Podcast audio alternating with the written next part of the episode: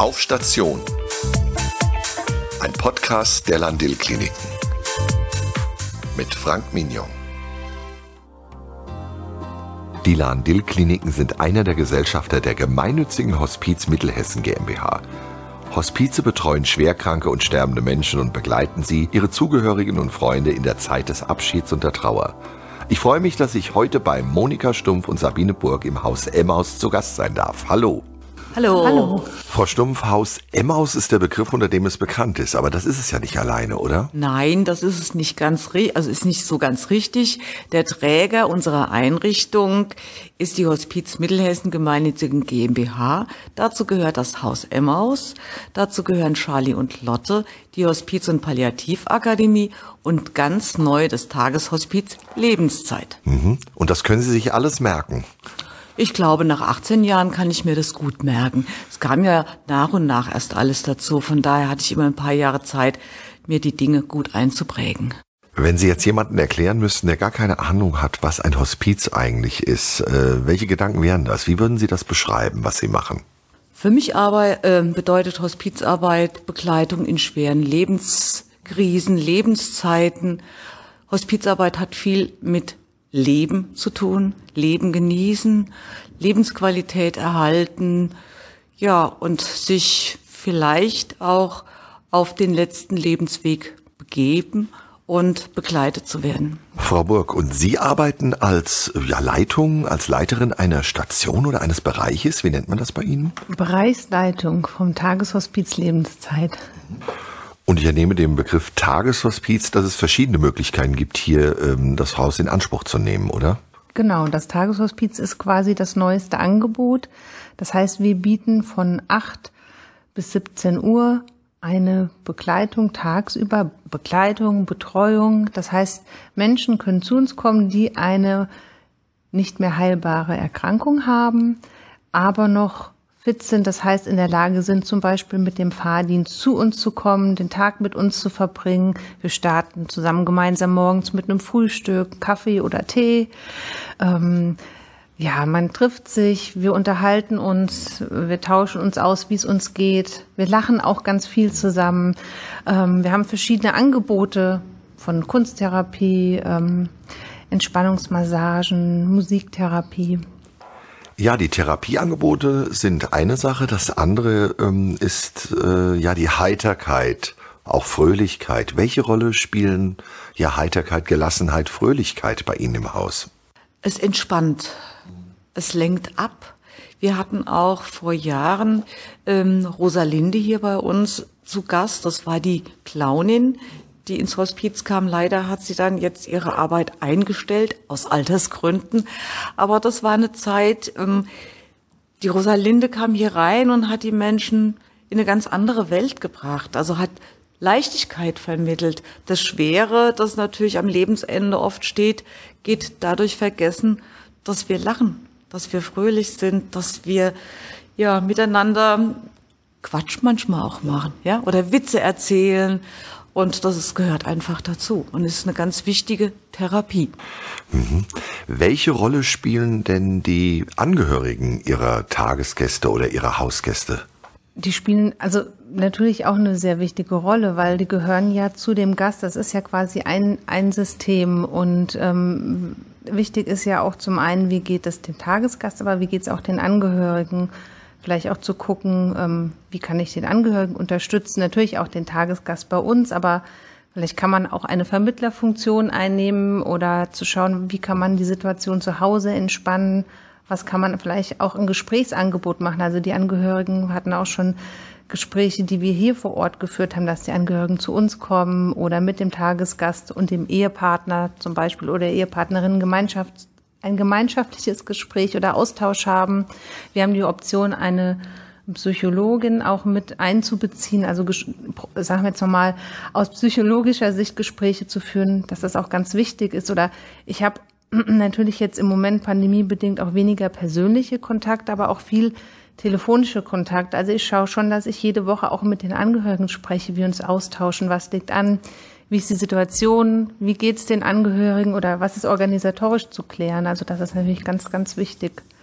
Wir wollten oder wünschen uns auch zukünftig ja eine Gruppe, ich sag mal, anbieten zu können, eben auch für die Angehörigen, also einmal im Monat zum Beispiel zusammenzukommen und sich da auch auszutauschen, so wie die betroffenen Tagesgäste hier bei uns, eben auch die Angehörigen das Angebot haben. Mhm. Ja, die Angehörigen interessieren mich auch aus einem anderen Grund. Haben Sie denn auch mal erlebt, dass äh, Angehörige ja, dass sie, dass sie in Wut geraten sind, dass sie die Situation nicht akzeptieren wollten. Ähm, man spricht ja manchmal davon, dass, dass Angehörige das stellvertretend vielleicht austragen oder ausnehmen. Oder haben sie auch bei den äh, Hausgästen oder bei den Tagesgästen auch Wut und Verzweiflung erlebt? Also in meinen 18 Jahren Hospizhaus Emmaus habe ich das ganz oft erlebt, dass der Mensch, der zu uns kommt, der Betroffene, mit der Situation schon gut zurechtgekommen ist und gesagt hat, ja, jetzt komme ich ins Hospiz, ich weiß, es kann sein, dass es meine letzte Lebenszeit ist. Die Angehörigen können das oft nicht so schnell oder ich spreche immer von den Zugehörigen, weil es gibt ja auch äh, Menschen, die nicht blutsverwandt sind oder Freunde sind auch Zugehörige, die dem Gast ganz nah sind und ja, die brauchen einfach eine Zeit, bis sie das verkraften. Was passiert jetzt? Und dann kommt vor, dass der Gast gezwungen wird zu essen, zu trinken. Aber du musst doch durchhalten. Und dann ist es ganz wichtig, dass wir mit den Zugehörigen sprechen und sagen, es geht nicht. Wir können das verstehen, dass es für sie schlimm ist und dass sie wütend sind und dass sie verzweifelt sind, aber es geht um diesen Menschen, der jetzt in der Situation ist und wir haben nicht das Recht zu sagen, du musst, sondern er darf frei entscheiden. Er kann ganz verrückte Sachen machen und entscheiden. Er kann sagen, ich will nichts essen, ich will nichts trinken, ich will keine Medikamente, ich will aber jeden Tag zwei Flaschen Bier trinken. Das ist alles in Ordnung, weil er bestimmt und wir gehen nur nebenher. Und einer ihrer Gesellschafter sind die Landil-Kliniken, ne? Wir haben sieben Gesellschafter in der Hospiz Mittelhessen GmbH.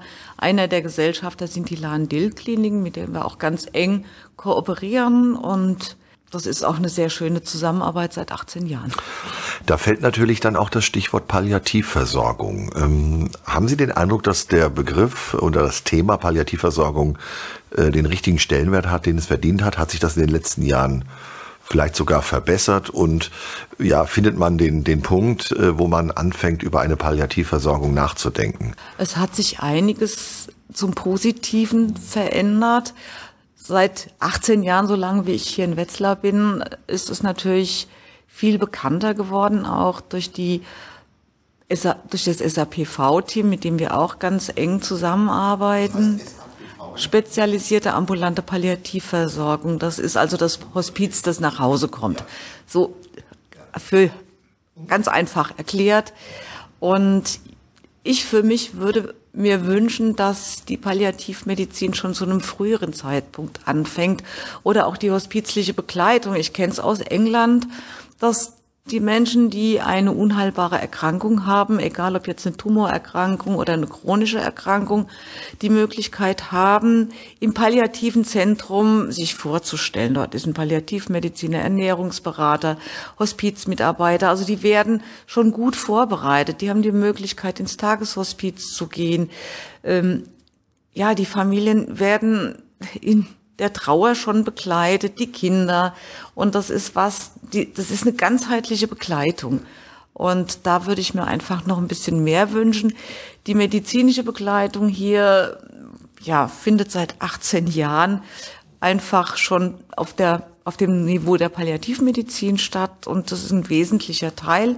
Aber wenn man überlegt, 90 Prozent ist palliative Pflege hier und 10 Prozent ist medizinische Versorgung, Dort ist die Schmerztherapie, ähm, die Symptomkontrolle, das macht der Palliativmediziner, aber der Hauptanteil wird von den Pflegekräften, den Ehrenamtlichen und den Therapeuten geleistet. Und wie geht es Ihnen persönlich dabei, wenn Sie jetzt jeden Tag mit, äh, mit doch sehr schwerkranken Menschen, mit vielleicht auch verzweifelten Angehörigen oder auch, sagen wir mal, mit eben diesen existenziellen Fragen äh, zu tun haben? Nimmt man das mit nach Hause oder, oder ja, wie geht man damit um? Also ich sag mal so, ich könnte mir keinen anderen Arbeitsbereich vorstellen. Also ich habe ja schon auch einiges ausprobiert und äh, ich glaube, Also das war, ich bin ja, ich sag mal so quasi damit ein Stück weit auch aufgewachsen. Also ich habe da keine Berührungsängste und für mich gehört quasi, ich weiß, ich werde sterben, ich weiß nur nicht wann. Ich, das ist, ja, klar, das macht, macht mir natürlich auch Angst. Also das ist nicht das, dass ich jetzt hier arbeite und sage, es wird alles schön und gut. Natürlich äh, wird man auch mit den eigenen Vorstellungen konfrontiert, ja. Aber ähm, mir macht die Arbeit Spaß. Ich komme gerne her. Natürlich ist es auch anstrengend und äh, manchmal oder geht man auch über seine Grenzen hinaus. Das, das ist einfach so, aber ich glaube, das gehört in den Bereich durchaus dazu. Aber ähm, ich habe auch die Möglichkeit, mich auszutauschen. Auch wenn man natürlich auch was mit nach Hause nimmt. Ich bin keine Maschine. Ich habe auch Gefühle. Mhm. Ähm, aber es ist so, dass ich, ich sage immer, ich, ich fühle mit, aber ich leide nicht mit. Weil ich glaube, das ist einfach ganz wichtig, diese, sagt man, professionelle Distanz oder professionelle Nähe einfach wichtig ist. Aber ich versuche, versuche halt auch den Mensch zu sehen. Also nicht jetzt irgendeine Nummer oder irgendein Name, sondern, oder wie sage ich, ich bin mit dem Herz dabei, so. Und ich glaube, das spürt mein Gegenüber, den Menschen, denen ich begegne. Ja, ja, ja. Und das erleichtert mir oder vielleicht auch meinem Gegenüber so die mhm. Betreuung und die Begleitung. Ist das eine Voraussetzung für die Arbeit hier, dass man äh, zum einen mit dem Herzen dabei ist, aber auf der anderen Seite auch ja so eine professionelle Distanz auch wahren kann? Ganz zwei, zwei ganz wichtige Themen. Einmal die Empathie, aber auch die Fähigkeit, sich zu distanzieren, sich abzugrenzen und nicht mit jedem Gast mitzusterben. Ja, ganz große Gefahr, innerhalb von kurzer Zeit ausgepowert zu sein. Ja, nun gibt es das Tageshospiz, wir haben das stationäre Hospiz. Vielleicht können Sie noch mal darstellen, was muss man tun, wenn man ja selbst das Gefühl hat, dass man ihre Dienste in Anspruch nehmen muss und was können vielleicht auch Angehörige tun? Also ich kann jetzt für stationäre Hospiz sprechen. Da sind die Aufnahmekriterien ähnlich wie für das Teilstationäre, aber es gibt ganz, ganz wesentliche Unterschiede und zwar in der Verweildauer. Im stationären Hospiz haben Sie maximal die Möglichkeit, bis zu einem Jahr stationär zu bleiben und die Kosten werden von den Krankenkassen übernommen. Aber bei uns im Hospizvertrag steht auch, sollte sich der Zustand des Gastes verbessern, wird eine Entlassung angestrebt. Ist für die Gäste manchmal schwierig. Wir haben ungefähr zwischen 120 und 130 Gäste pro Jahr, die wir hier begleiten. Und da kommt es schon vor, dass von diesen Gästen ja zwischen acht und zehn auch wieder in den häuslichen Bereich entlassen werden. Der Zustand oder der gesundheitliche Zustand verbessert sich so enorm. Wir wissen nicht warum. Vielleicht durch die Zuwendung, vielleicht weil die Gäste sagen, ich will die Medikamente nicht mehr haben. Ich esse und trink, was ich möchte. Das ist auch ein Kriterium. Die Gäste können sich bei uns Wünsche äußern bezüglich des Essens, des Kuchens. Also Lebensqualität steht im Vordergrund. Dann muss natürlich jemand an einer unheilbaren Erkrankung leiden. Das kann eine Tumorerkrankung sein, aber es können auch chronische Erkrankungen sein. Und Krankenhausaufenthalt ist nicht mehr erforderlich und die Versorgung zu Hause ist nicht gewährleistet oder im Pflegeheim. Und die wichtigste Voraussetzung ist, dass der betroffene Mensch selbst möchte. Also es geht nicht, dass Familie ihn anmeldet und sagt, so, da gehst du jetzt mal hin, da ist es schön, sondern derjenige, der hier angemeldet ist und kommen möchte, muss sagen, ja, das ist mein Ziel, ich möchte gern stationär aufgenommen werden. Ja, und dann haben wir noch den Tagesbereich. Äh, wie sieht's da aus? Welche Voraussetzungen sind da erforderlich? Ja, da muss natürlich auch der, der Gast kommen wollen. Das ist natürlich auch, ich sag mal, die erste Voraussetzung. Ähm, sagen, ich, ich, ich möchte gerne ins Tageshospiz kommen. Und ähm, ja, die Verweildauer ist natürlich da nochmal viel weiter gefasst, weil es einfach, ich sag mal, längerfristig angedacht ist, durchaus über ein bis zwei Jahre auch Menschen und Familien zu begleiten, ja, auf dem Lebensweg oder die Lebensbegleitung eben zu geben. Und wenn äh, jemand sagt, ja, ich habe das zum Beispiel in der Zeitung gelesen, es gibt das Tageshospiz, auch das interessiert mich, dann äh, am besten anrufen. Ja, also äh, die Telefone sind immer besetzt ähm, und sich einfach telefonisch erstmal zu melden, dann kommen wir einfach ins Gespräch und ähm, im Gespräch äh, wird dann ganz klar, wird, fragen die natürlich, wer, wann kann ich denn kommen, ähm, was sind die Voraussetzungen? Und wenn klar ist, ja, die Voraussetzungen sind gegeben, vereinbaren wir ein persönliches Gespräch, entweder hier vor Ort. Ich war zum Beispiel auch schon mal einmal jetzt auf der Palliativstation oben für ein Kennenlerngespräch. Das ist auch möglich. Und äh, manche Gäste sagen auch, ich brauche jetzt gar kein persönliches Gespräch, ich möchte gleich zum Schnuppertag kommen. Schnuppertag bedeutet, ich kann mir einen Tag ganz unverbindlich, kostenfrei das Tageshospiz anschauen und, und gucken, wer ist denn hier, was, was sind für Menschen, fühle ich mich hier wohl. Und ähm, im weiteren Verlaufe, wenn klar ist, ja, ich möchte kommen, dann ähm, brauchen wir das ärztliche Attest für den Antrag bei der Krankenkasse. Für den Tagesgast entstehen keine Kosten, denn die werden zu 95 Prozent durch die Kranken- und Pflegekasse getragen und 5 Prozent werden über Spenden dann finanziert durch den Träger. Mhm. Und irgendwie müssen die Leute auch zu Ihnen kommen. Äh, wie sieht es da aus mit Fahrdiensten und den entsprechenden Kosten? Genau, also die, die erstmal die Kosten für die Fahrten werden durch die Krankenkasse übernommen. Ähm, und es gibt externe Fahrdienste, die sind frei wählbar. Also eine Krankenfahrt oder Taxifahrt, ähm, dann brauchen die Gäste einen Transportschein vom Hausarzt und ähm, können dann mit dem Fahrdienst natürlich gebracht hergefahren werden und nach Hause gefahren werden und so eben auch die Angehörigen, Zugehörigen entlastet werden, dass dieser zusätzliche Fahrdienst wegfällt. Jetzt habe ich hier öfters das Wort Zugehörige gehört, auch schon äh, als wir uns kennengelernt haben. Es sind ja nicht immer nur Verwandte, die sich dann hier um die Gäste auch mitsorgen. Ne? Es sind viele Menschen, die nicht blutsverwandt sind, die wir hier im Haus erleben, die sich ganz liebevoll um einen Schwerkranken kümmern. Und es gibt auch die Situation, dass die Blutsverwandten gar nicht kommen, dass die Familien so zerstritten sind, dass es nur, ich sage jetzt mal, dass es Freunde sind oder Nachbarn, die sich für den Menschen interessieren und sagen, ja, ich komme und gehe ein Stück des Weges mit dir. Deshalb das Wort Zugehörige ist einfach das Passende für uns. Welche Rolle spielt denn bei Ihnen im Haus die Gemeinschaft, das Zusammensein, das Zusammenerleben? Das spielt, also ist eine sehr wichtige Rolle, weil Gemeinschaft bedeutet, ich komme von dem Alleinsein, vielleicht auch aus der Isolation bedingt durch die Erkrankung raus und kommen, kommen, wir kommen hier im Tageshospiz zusammen. Das heißt, wir haben einen großen Tisch, da finden, findet jeder Platz, sei es auf dem Stuhl, in einem Pflegesessel oder im Rollstuhl. Und äh, wir kommen zusammen und ähm, wir erzählen gemeinsam, wir lachen gemeinsam, manchmal spielen wir auch zusammen, ähm, führen tiefergründige Gespräche oder babbeln einfach nur ein bisschen Quatsch. Ja, also es ist äh, wirklich querbeet, auch manchmal von den Emotionen. Manchmal ist es ganz bedrückend und manchmal ist es auch sehr erheiternd. Aber ähm, die Gemeinschaft ist, glaube ich, ganz wichtig, für, jeweils für die Betroffenen zum einen zusammenzukommen, zu wissen, ich bin nicht alleine, sich auch untereinander auszutauschen.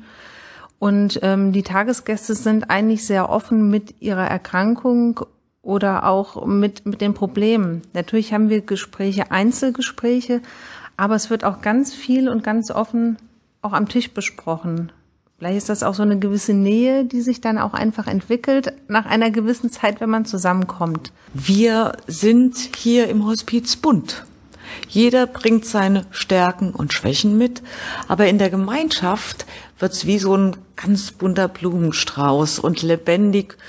Und nur so schaffen wir das Schwere. Und das ist einfach schön, dass jeder sein Bestes gibt ob jetzt Gastzugehörige, Mitarbeiter, haupt- oder ehrenamtlich, nur gemeinsam schaffen wir das. Und das macht uns stark. Vielleicht gilt ja auch das, was man auf der Internetseite www.hospiz-mittelhessen.de nachlesen kann. Gemeinsam wollen wir den verbleibenden Tagen mehr Leben hinzufügen, nicht unbedingt dem verbleibenden Leben mehr Tage. Vielen Dank an Monika Stumpf und Sabine Burg. Wir hören uns wieder auf Station. Ihr Frank Mignon.